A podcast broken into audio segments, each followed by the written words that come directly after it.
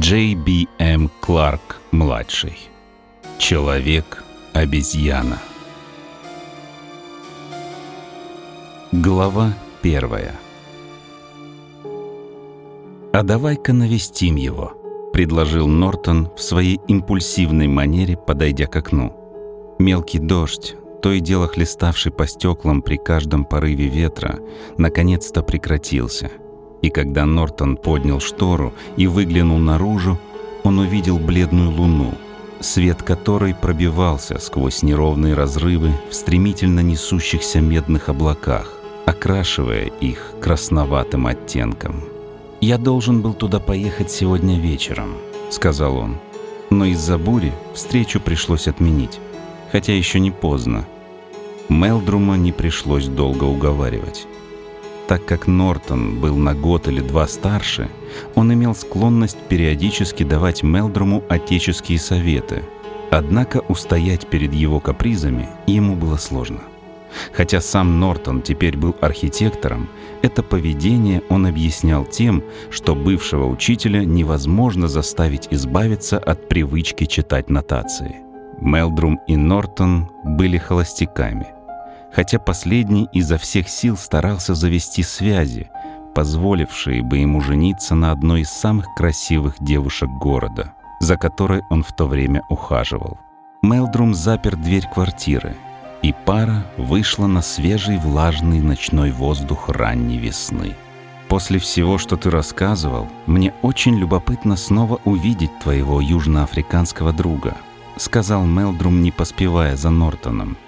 Хотя интерес к животным, несомненно, достаточно полезен, кажется, он питает особый, даже нездоровый интерес именно к большим обезьянам и мартышкам. Некоторые из его экспериментов, о которых ты говорил, кажутся довольно бесцельными, например, спаивание павианов. Видел бы ты, с каким фанатизмом он рассказывал мне об этом эксперименте с павианами. Твоя подозрительность сменилась бы на неприязнь, ответил Нортон, жестом показав отвращение. Хотя, признаюсь, мне он с самого начала был неприятен. Сам даже не знаю почему. Когда мы служили в департаменте инспекции в Вашингтоне, у него была привычка класть свою горячую, тяжелую ручищу мне на плечо, что меня дико раздражало. «А что он там делал?» – удивился Мелдрум. «Он инспектировал ели в Британской Колумбии», – ответил Нортон, «и у него было персональное рабочее место в нашем офисе – я проработал там около трех месяцев после того, как меня комиссовали, а затем перевели в Нью-Йорк.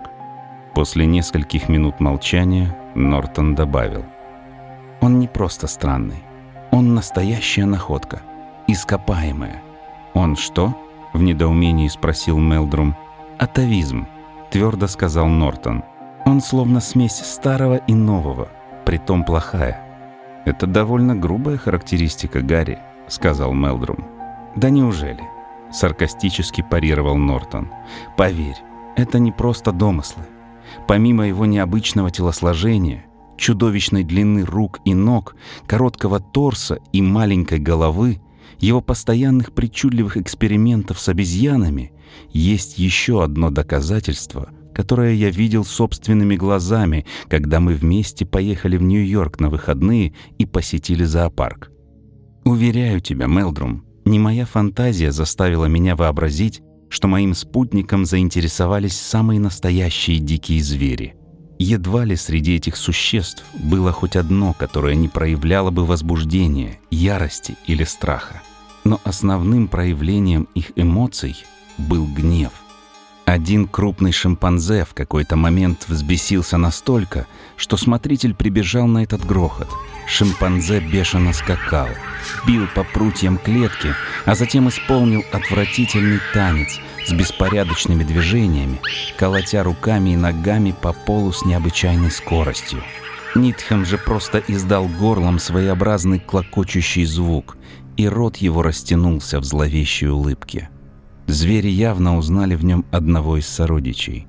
Некоторые из них словно ожидали, что Нитхем пришел их освободить. «Чем же он сейчас занимается в Берлингтоне?» — спросил Мелдрум.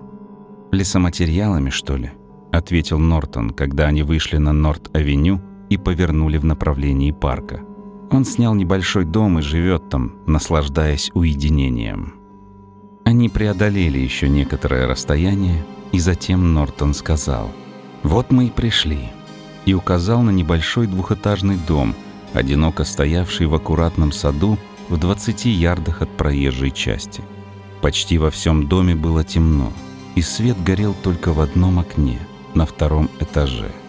Они прошли по дорожке к входной двери.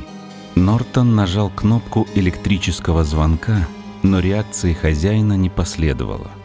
«Не слышу звонка», — сказал Нортон, нажимая кнопку снова и снова. «Похоже, сломан». Он постучал в дверь и прислушался. Внутри все было тихо.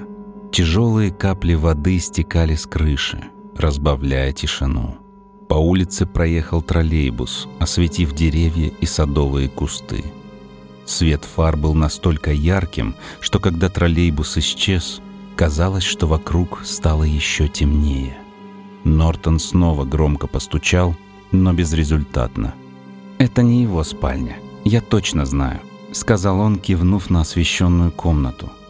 Он говорил, что ненавидит шум машин под окном. Наверное, заснул над книгой или еще над чем-нибудь. Можно бросить камень в окно. «Думаю, не стоит», — сказал Мелдрум и отошел на несколько шагов, задрав голову. «Может, нам лучше просто уйти?» У меня еще будет возможность познакомиться с ним». «Нет уж, раз пришли, не будем упускать возможность», — сказал Нортон. «Подожди минутку». Он подергал ручку, и оказалось, что дверь не заперта. Войдя в холл, он окликнул хозяина. «Эй, Нитхэм! Нитхэм!» Они снова прислушались, но в доме было тихо. Нортон нащупал электрический выключатель и включил свет — их взору открылась узкая лестница, ведущая наверх. «Подожди минутку», — сказал он Мелдруму. «Я сбегаю наверх. Уверен, что он там». Спустя несколько мгновений он бесшумно спустился и поманил друга. «Поднимайся. Он крепко спит в кресле. Ты должен это видеть». Глава вторая. Друзья проследовали наверх. Дверь в комнату была приоткрыта, и они бесшумно вошли в помещение, которое, очевидно, было гостиной. Нитхам тихо спал в большом кресле спиной к окну. Настольная лампа была единственным источником освещения, но из-за тяжелого красного абажура большая часть комнаты находилась в темноте. Однако этого света было достаточно, чтобы рассмотреть спящего в необычной позе мужчину. Его книга лежала на полу, а длинные руки свисали с боков кресла ладонями вверх, касаясь пола. Его огромные бедра вздымались из глубины кресла до колен, а длинные голени скрывались под столом. Нортон взглянул на Мелдрума, который с любопытством разглядывал спящего. «Эй, Нитхэм!» — громко сказал Нортон — «Просыпайся!» Верзила наконец проснулся, но в этом процессе было нечто поразительное. Молниеносным движением он вскочил на ноги и вцепился в ручки кресла. Черты его лица судорожно напряглись, а с губ сорвался поток ужасной тарабарщины, произнесенной высоким, пронзительным голосом. Нортон побледнел, как смерть, а Мелдрум стоял, как вкопанный. Придя в себя, Нортон бросился вперед и, схватив Нитхэма за руку, потормошил его. «Все в порядке, Нитхэм. Это всего лишь я, Нортон. Пришел навестить тебя». Человек в кресле быстро обрел самообладание, встал на ноги и, как ни в чем не бывало, сказал. «Нортон, старина, привет. Я, наверное, заснул и видел какой-то дикий сон или что-то в этом роде. Присаживайтесь». Он подошел к стене возле камина и включил несколько ламп, которые осветили всю комнату. Затем, впервые увидев Мелдрума, он подошел к нему и пожал руку.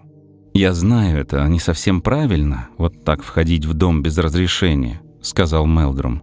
«Извините, если мы вас напугали. Мы звонили и звали вас внизу, но безрезультатно.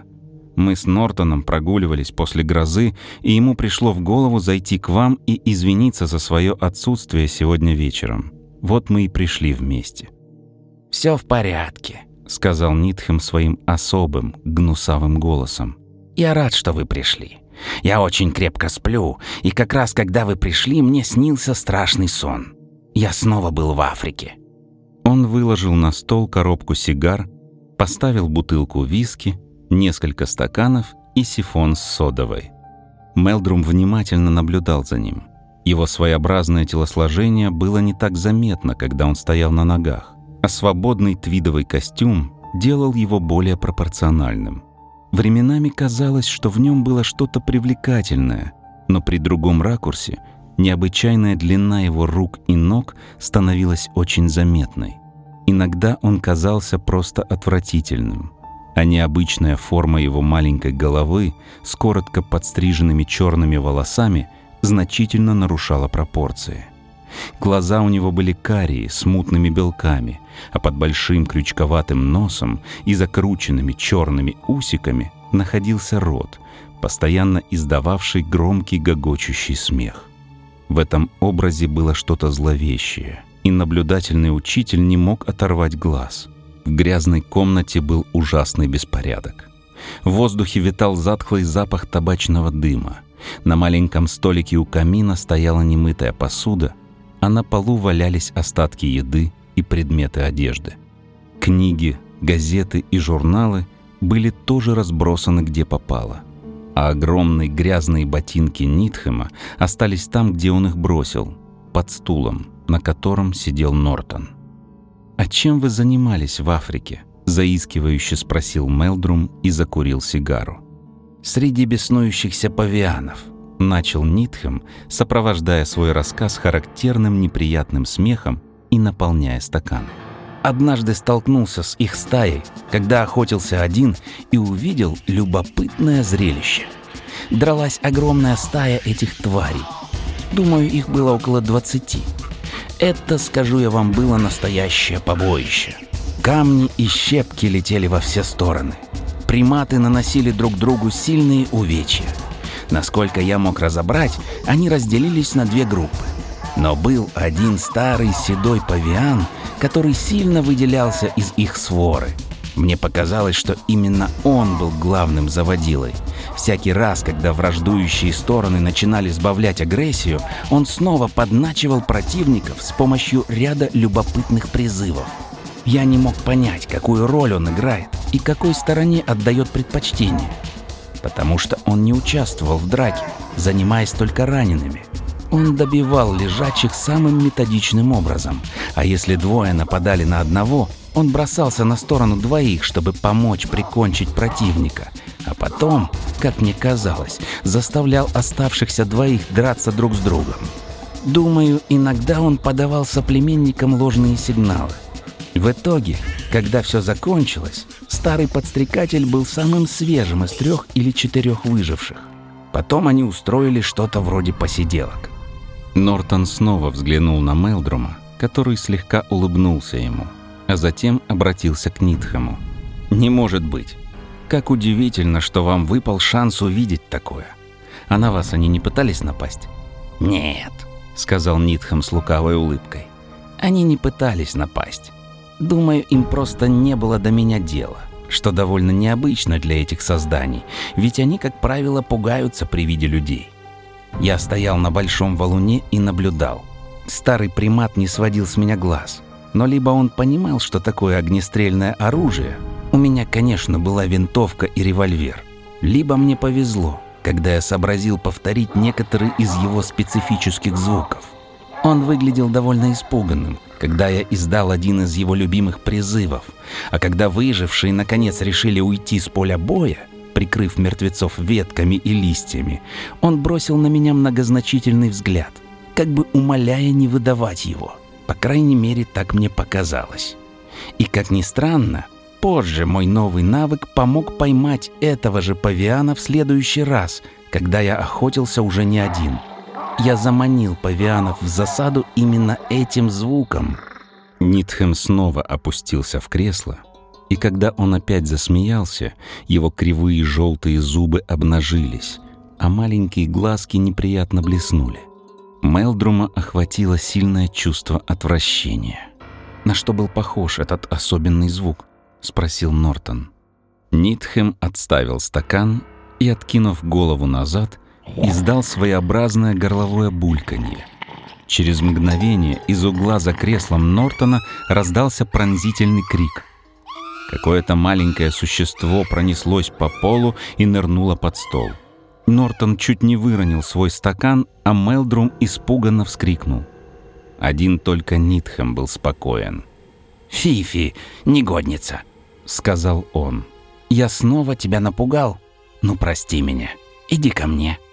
Длиннохвостая обезьянка, одетая в красный пиджачок, медленно вышла из-под стола и робко направилась к Нитхэму, который заговорил с ней, словно уговаривая не бояться, и в конце концов издал языком какой-то резкий звук, который, казалось, успокоил ее, потому что она запрыгнула на подлокотник его кресла, тихо уселась и, моргая, глядела на посетителей. Нитхем пощекотал ее голову своим большим указательным пальцем. «Я купил Фифи у итальянца», — сказал он, заметив изумленные взгляды гостей. «Она настоящая помощница. Ловит мух, включает и выключает свет и делает другие полезные вещи. Правда, Фифи?» Маленькая зверушка подняла на него умные глаза, и Нитхем резким движением обхватил ее горло огромными пальцами. С жалобным криком существо делало тщетные попытки вырваться из сильной руки — обхватившей шею, бешено дергая лапками. «Хватит!» — сказал Нортон резким голосом. «Не могу видеть, как мучают животных». «Я не причиняю ей вреда», — сказал Нитхем, убирая руку. «Эту нервную маленькую тварь нужно отучить пугаться так сильно. Думаю, итальянец плохо с ней обращался, но, несмотря на это, она очень умна», — продолжал, посмеиваясь Нитхем. «Она даже учится играть на пианино». Взяв обезьянку на руки, он длинными шагами подошел к стоявшему в углу небольшому пианино и сел на табурет. «Фифи, играй!» — скомандовал он. Умное существо наклонилось над клавишами и начало резко колотить по ним. Пианино издавало любопытный звон, напоминающий мотив из песни «Старый черный Джо». Мелдрума охватило странное, неведомое чувство — которое он не мог объяснить. Через несколько минут Нитхэм снова поднялся и, посадив обезьянку в ящик в углу комнаты, вернулся в кресло. Глава третья. Было уже поздно, когда друзья разошлись. Нитхэм развлекал их рассказами о приключениях в разных частях света — и только когда Мелдрум по беспокойным движениям своего друга понял, что Нортон устал от затянувшегося визита, он заметил, что время позднее и пора расходиться. «Вы, ребята, не судите меня за такой бардак», — со смехом сказал Нитхэм, когда они вместе спускались по лестнице. «Признаюсь, я не слишком опрятный человек. Я много лет живу один, а вы, друзья, сами холостяки и понимаете, что это значит. Он проводил их до дороги, и после нескольких формальных замечаний о погоде гости направились к дому Нортона. Луна светила ярко, и после сильного дождя и ветра воздух пах свежестью и влагой. Мелдрум вдыхал его с явным удовольствием. «Но теперь-то, когда я увидел твоего друга вблизи, — сказал он, — должен признаться, что не питаю к нему особой симпатии. Состояние этой комнаты отвратительно даже для холостяка, и нет никакого оправдания тому, что там просто дышать нечем. Но несмотря на его нездоровую любовь к обезьянам, мне кажется, он не заслуживает того прозвища, которое ты ему дал.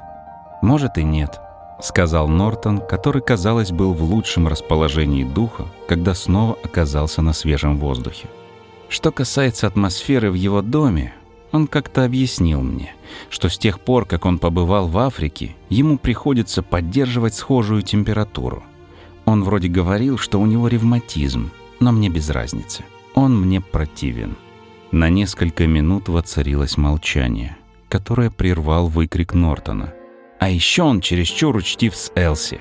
«А, -а, -а многозначительно воскликнул Мелдрум. «Полагаю, все дело в ревности». «Однажды мы встретились с ним на Чёрч-стрит», — сказал Нортон. «И, конечно, я должен был его представить. Он оказался очень приятным, и все же мне показалось, что он не столько увлечен девушкой, сколько хочет сделать мне гадость. Другие парни, конечно, тоже обращают на нее внимание, но лишь потому, что они ею восхищаются. Уверен, в его случае все было иначе. Когда мы попрощались, Элси сказала, «Какой красивый мужчина». А потом добавила, «Нет, я не права. Он просто ужасен». «Что ж», — с соучастием сказал Мелдрум, «уверен, тебе не стоит переживать, что она воспылает любовью к Нитхэму, или как бы это чувство ни называлось в его случае». Мне кажется, ситуация как в старом сатирическом памфлете. «Питаю неприязнь к вам, доктор Фелл, лишь одному, но объяснить, увы, не в состоянии почему», — смеясь процитировал Мелдрум. «Я сомневаюсь», — закончил он, «что у тебя есть серьезные основания портить с ним отношения. В этом большом мире достаточно места для вас двоих». В последующие дни, движимый любопытством, которое он не мог объяснить, Мелдрум часто прогуливался вечером по Норт-авеню, мимо дома Нитхэма. Однако самого владельца дома он не видел. Один раз он услышал то самое странное бренчание пианино и увидел обезьянку в красном пиджаке, которая неподвижно сидела у выходящего на улицу окна на втором этаже. Мелдруму показалось странным, что это существо сидело так тихо. По мере того, как он проходил мимо дома, он не заметил, чтобы обезьянка зашевелилась или поменяла положение. Казалось, взгляд ее был прикован к тому месту на дороге, где, по мнению Мелдрума, должен был появиться ее хозяин на пути из города домой.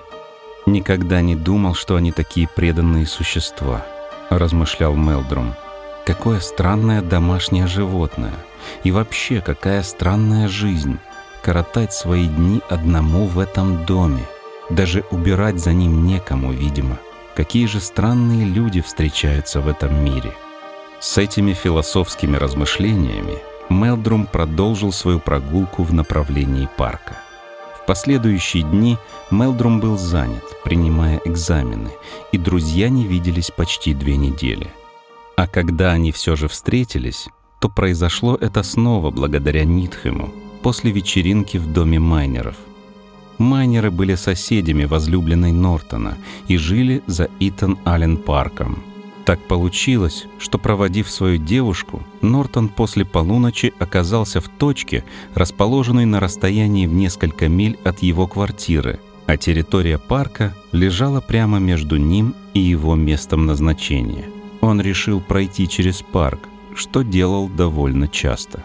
Ночь была прохладной и облачной с периодическими вспышками лунного света, которые подчеркивали глубину наступающей тьмы. Если бы Нортон не помнил местность, он бы наверняка заблудился. Однако он уверенно шел вперед, придерживаясь знакомых ориентиров. Обойдя холм, на котором была расположена башня, он уже собирался нырнуть в густую рощу, ведущую вниз, к главным воротам, как вдруг оглянулся — его взору открылось весьма тревожное зрелище. Луна снова пробилась через пелену облаков, и ее бледный свет озарил гигантскую фигуру Нитхэма. Он находился примерно в 50 ярдах от того места, где стоял Нортон.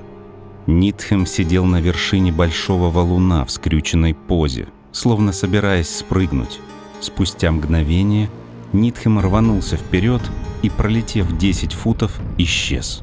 Немного подождав и не услышав больше ни звука, Нортон продолжил путь, с тревогой думая о том, что же мог Нитхэм делать в парке в столь поздний час. Может, он тоже решил срезать путь? Тем не менее, Нортон быстро успокоился, и, войдя в рощу, он бодро зашагал вперед. Было уже совсем темно.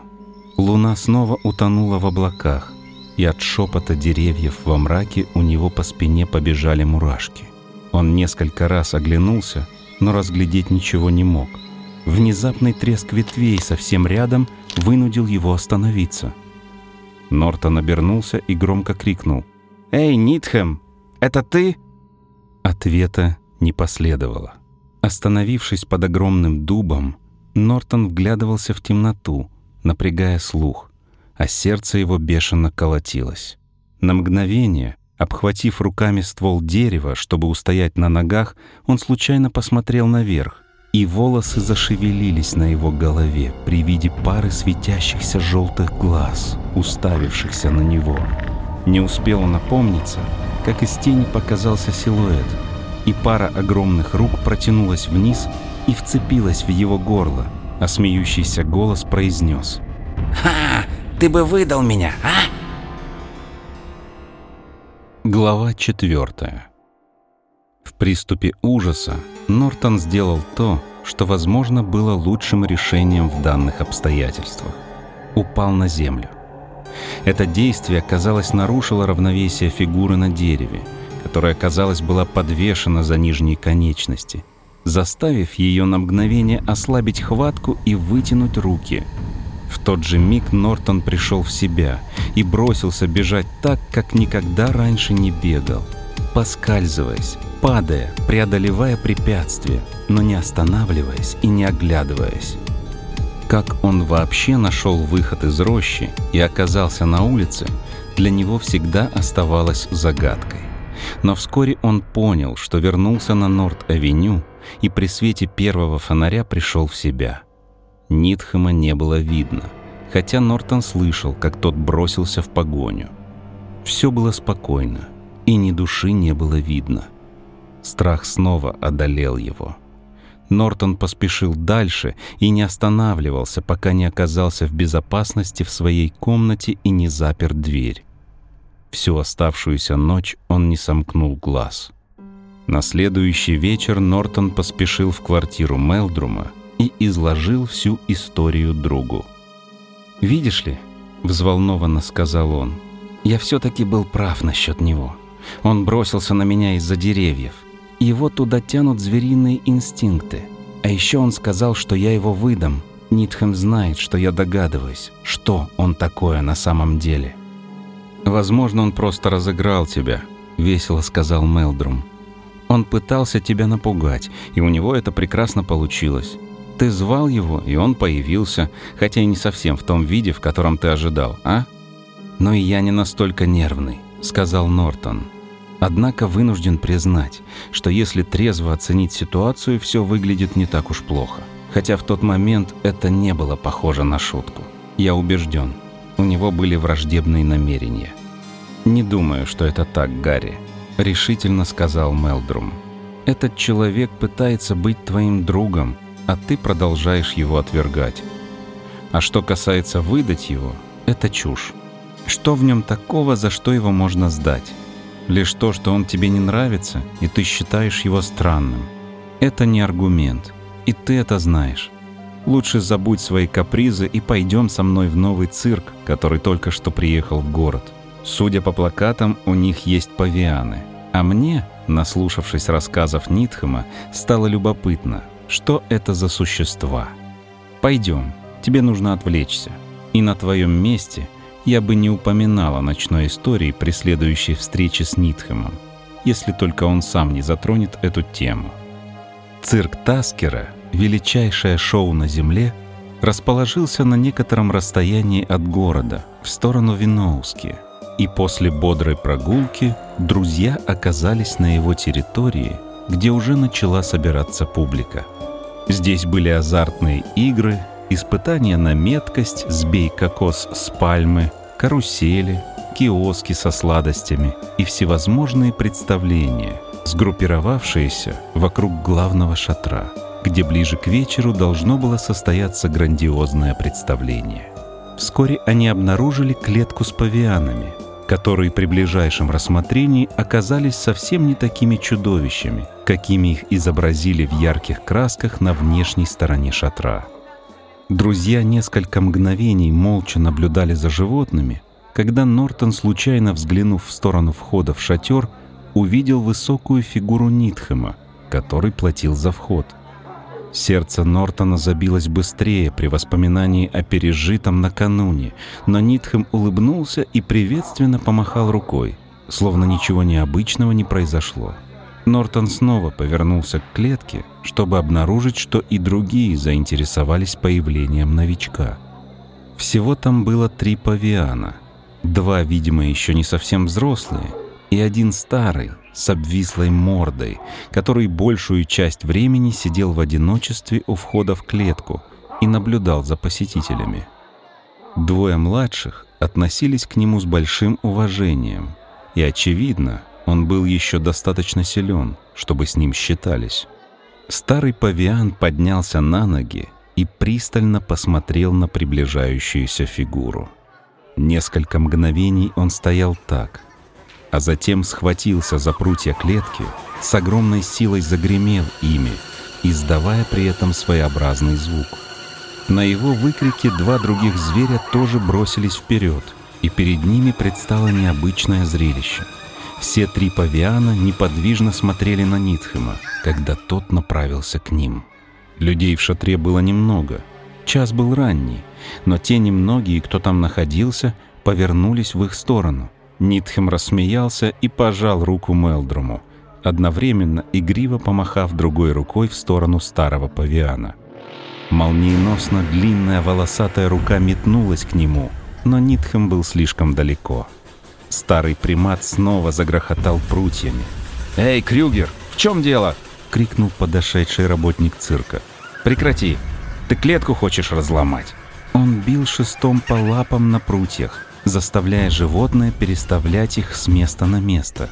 Но зверь не отступал и продолжал пристально смотреть на Нитхама.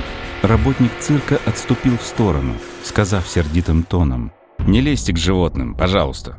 «Все в порядке, старина», — приветливо сказал Нитхам. Он хотел пожать мне руку, но я вежливо отказался. «Не делайте ничего, что могло бы его взбесить, пожалуйста», — угрюмо сказал мужчина на выходе из шатра. «Бог знает, что может случиться, если он вырвется на свободу.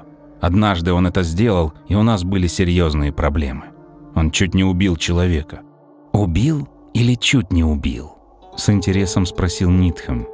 «Он довольно сильный, я так понимаю». «Можете не сомневаться», — отозвался мужчина через плечо. С ним шутки плохи.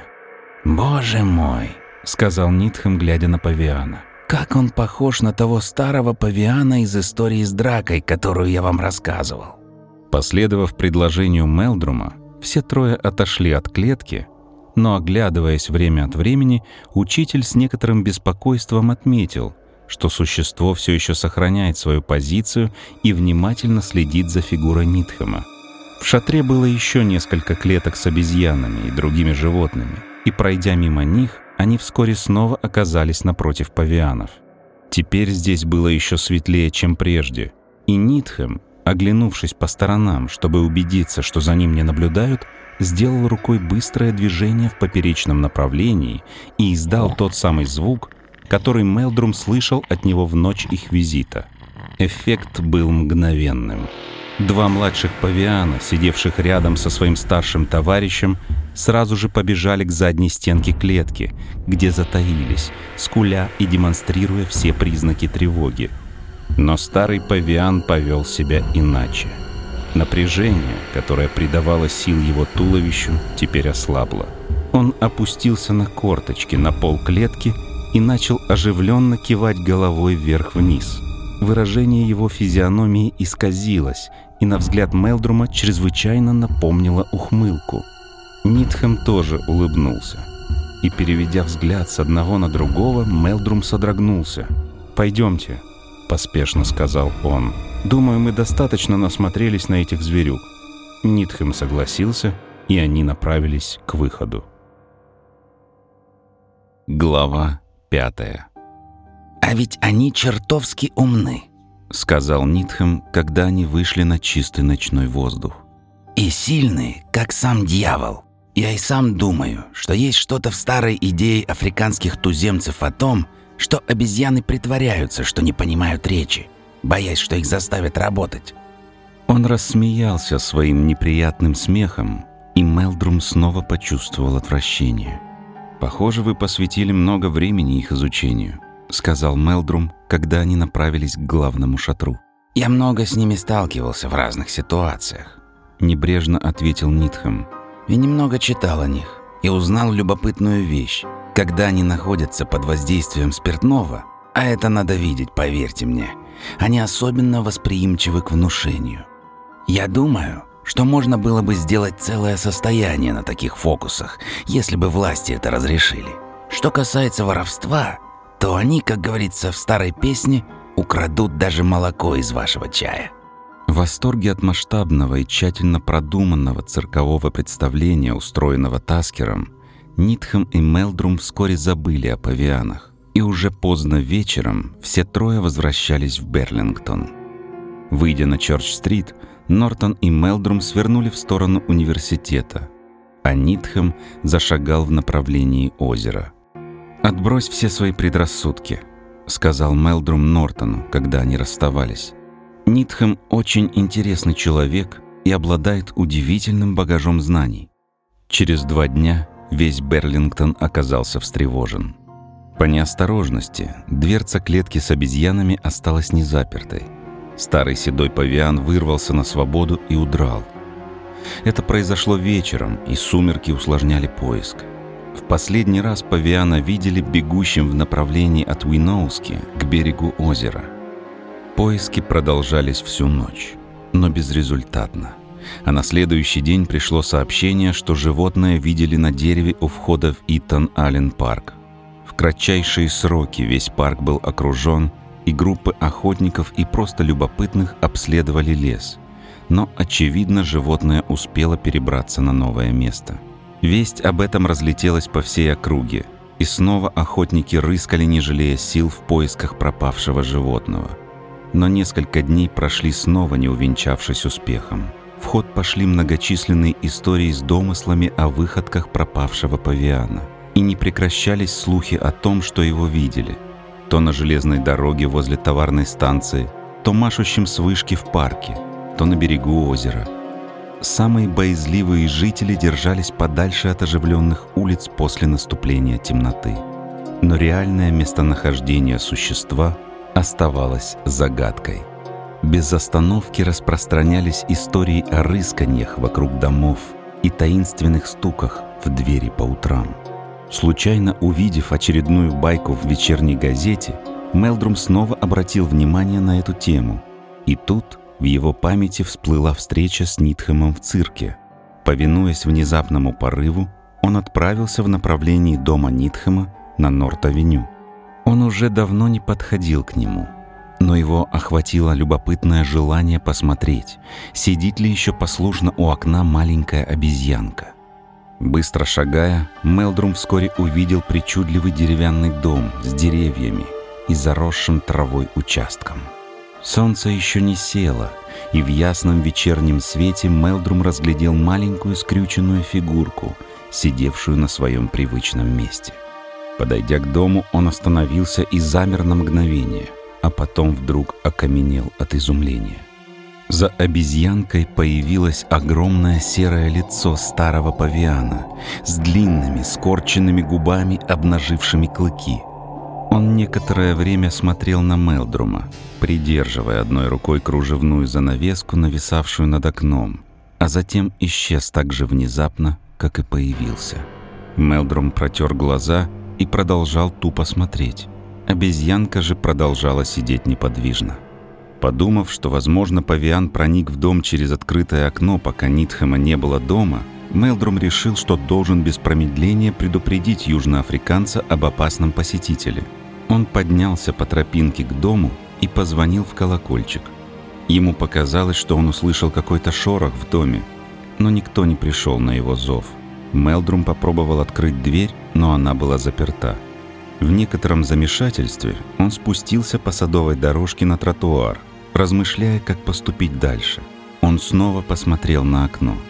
Обезьянка по-прежнему сидела, пристально глядя на улицу.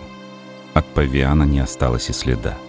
«Возможно, это было воображение», – размышлял Мелдрум. «Но как же это было реально?»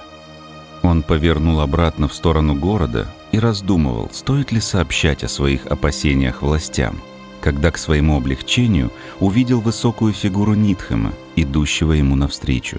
Они остановились, чтобы поприветствовать друг друга, и Мелдрум поспешил рассказать об увиденном. «Чепуха», — сказал Нитхэм, его усы подергивались. «Они не ходят вокруг таких домов. Во всяком случае, не в дневное время. В полдень все было в порядке. и с тех пор дом был наглухо заперт.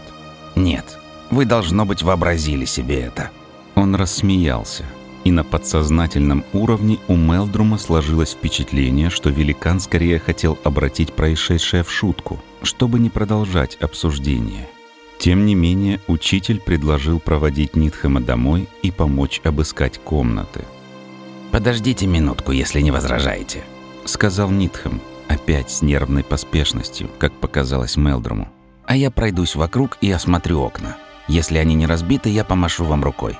Он поспешил прочь, а через некоторое время снова появился на крыльце дома и помахал рукой.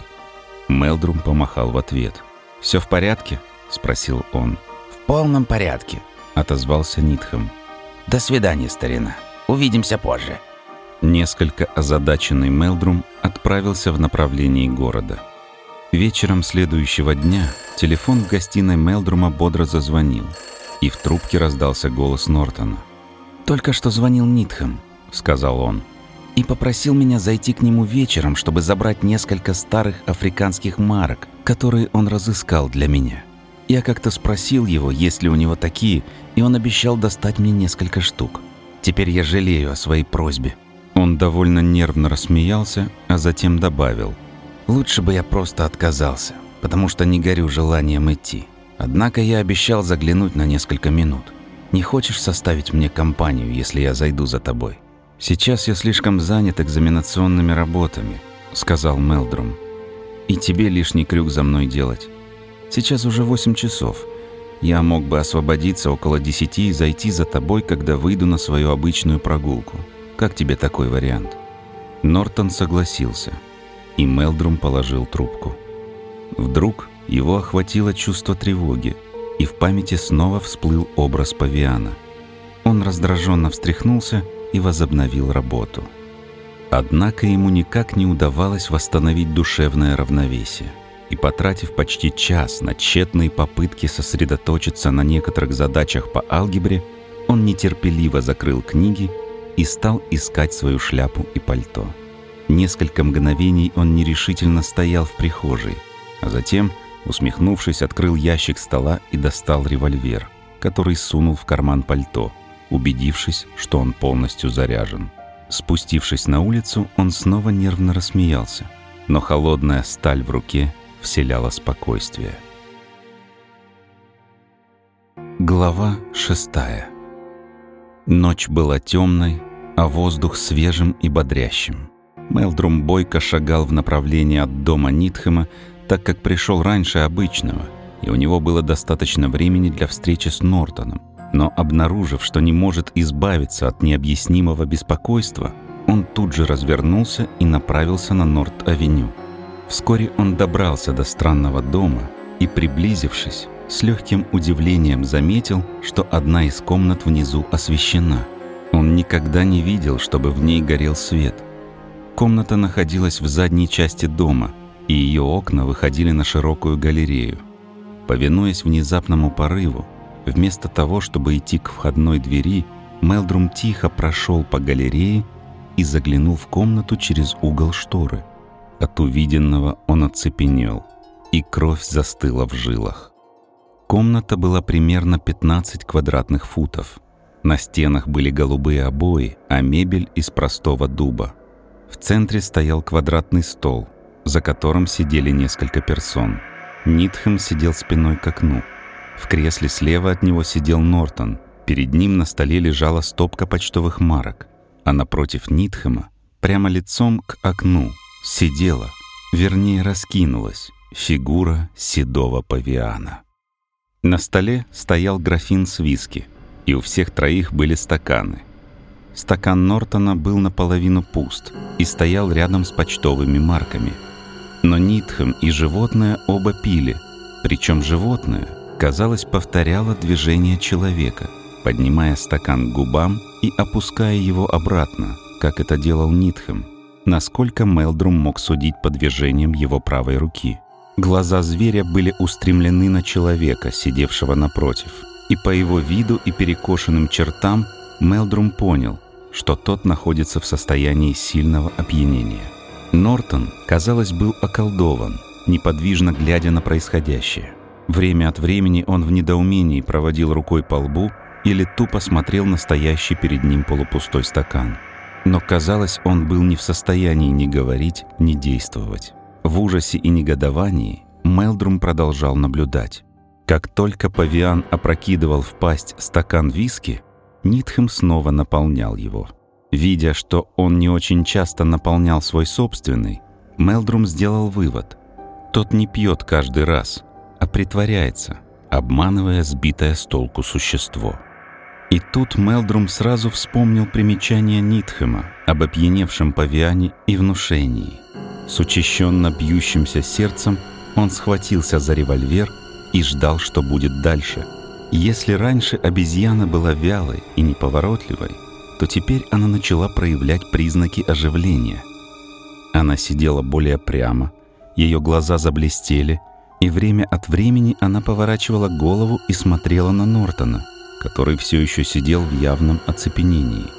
Каждый раз, когда существо это делало, оно, казалось, ухмылялось Нитхему с пугающей навязчивостью, кивая головой, как это было в цирковой клетке. Опасаясь беды, Мелдрум тихо и торопливо подошел к входной двери, открыл ее с особой осторожностью и сумел незамеченным пробраться к двери комнаты, в которой сидела троица. Через полуоткрытый дверной проем он смог разглядеть лицо Нитхема. Его дьявольская гримаса вселяла ужас. Было видно, что он к чему-то подталкивает животное, но к чему именно, существо, похоже, не понимало. Вскоре Нитхем издал странный клокочущий звук, одновременно протягивая руки к Нортону. Это дало зверю подсказку.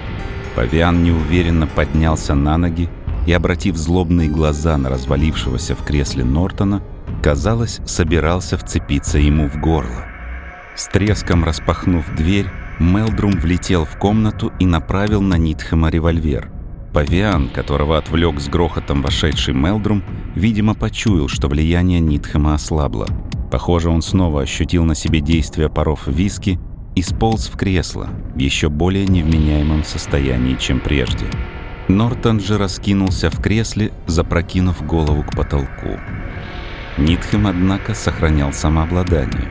Его жуткое желтое лицо, искаженное яростью, попыталось изобразить тошнотворную улыбку. «Нитхем», — сурово сказал Мелдрум, — «я не знаю, какую мерзкую дьявольщину ты затеял, но она должна прекратиться здесь и сейчас. Если ты сможешь исправить ситуацию сейчас, продолжай. Если нет, я стреляю. Либо в тебя, либо в эту скотину. Мне не важно, в кого именно. Несмотря на внешнее спокойствие, сердце Мелдрума бешено колотилось, и он отчаянно искал вариант правильного решения в данной ситуации, пока ничего в голову ему не приходило. «А что у тебя там, Мелдрум?» — спросил Нитхем густым голосом, притворяясь пьяным будучи совершенно трезв. «Что это? Револьвер? Мы же все друзья». Нортон просто перебрал, а потом к нам заглянул старик Павиан и присоединился к вечеринке. Я собирался заставить его показать несколько фокусов. «Хватит», — резко сказал Мелдрум. «Ты пьян не больше, чем я. Открой окно и дай Нортону подышать. Ослабь ему воротник». Внезапная возня заставила его приостановиться, и на мгновение привлекла внимание к камину, на который из угла выпрыгнула маленькая обезьянка. «Ха, Фифи!» – быстро сказал Нитхэм. «Свет!» Выключатель был в пределах досягаемости ее лапы, и в одно мгновение комната погрузилась в темноту. В коридоре также было темно, и не зная, чего ожидать от павиана, Мелдрум быстро принял решение и выстрелил в направлении кресла, где сидело существо. Страшный вопль разорвал тишину. За ним последовала дикая тарабарщина, временами прерываемая голосом Нитхема, выкрикивавшего команды. Затем раздался оглушительный звон бьющегося стекла, грохот опрокинутого стола, а затем рычание, проклятие и хаос. Слепо спотыкаясь в темноте, Мелдрум безуспешно пытался найти выключатель в коридоре, но, наконец, слабый проблеск показал ему очертания входной двери, и он бросился на улицу. На звуки выстрела собралось несколько человек, и помощь быстро подоспела. Вместе с несколькими соседями и другими людьми Мелдрум снова вошел в дом, и в холле зажегся свет. Дверь в комнату была захлопнута, а страшный рычащий звук все еще продолжался. «Наверное, павиан напал на моих друзей», — поспешно объяснил Мелдрум, когда они с силой открыли дверь в комнату и наконец-то включили свет. Повсюду был отвратительный беспорядок из сломанной мебели, осколков стекла, спиртного и пятен крови. Нитхем и Павиан, сцепившись в смертельной схватке, катались среди развалин. По странной случайности, кресло Нортона осталось стоять, и он по-прежнему сидел в нем, в полуобморочном состоянии, не обращая внимания на весь этот грохот вокруг. С трудом Павиана удалось одолеть и схватить. Из пулевого ранения в плече все еще обильно текла кровь но он с прежней яростью пытался вырваться и скрежетал зубами на своих пленителей. Нитхем истекал кровью из множества ран и представлял собой ужасное зрелище. Большая часть его одежды была разорвана в клочья. Помимо множества порезов, он был сильно изранен разъяренным животным, чей гнев, по странному стечению обстоятельств, был обращен против него самого. Он сидел, тяжело дыша, слишком измученный, чтобы разговаривать с окружающими. Когда животное уволокли, большая часть зевак испарилась. Воцарились тишина и спокойствие. Понимая, что Нортона напоили, но не желая ничего говорить об увиденном, Мелдрум заявил, что его друг был подавлен ужасной сценой, свидетелем которой он только что стал, и, взяв Кэп, отвез его сначала в свою квартиру, а затем домой, где тот пролежал несколько недель, оправляясь от шока. Нитхэм исчез почти сразу же, а родственники Нортона не сочли целесообразным его искать. Больше о нем в этом городе ничего не слышали. Позже выяснилось, что он вернулся в Африку. После своего странного приключения Павиан прожил еще несколько лет, но ожидать от него предсмертной исповеди было бы глупо. Поэтому мы так и не узнали, как долго он был гостем южноафриканца, было ли это то же самое существо, которое тот когда-то помог поймать, насколько они понимали друг друга, и подстрекал ли Нитхем его к убийству Нортона в тот страшный вечер. В итоге все эти вопросы так и остались без ответа. Да и к самой этой истории все скоро потеряли всякий интерес.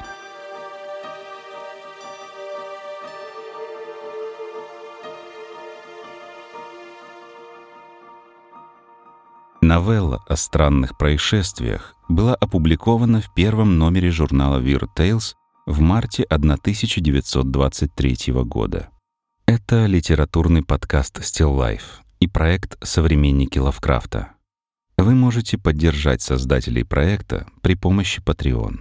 patreon.com slash stillifepodcast. Там мы публикуем дополнительные материалы к каждому рассказу, а также эксклюзивные выпуски. Спасибо, что послушали. До новых встреч.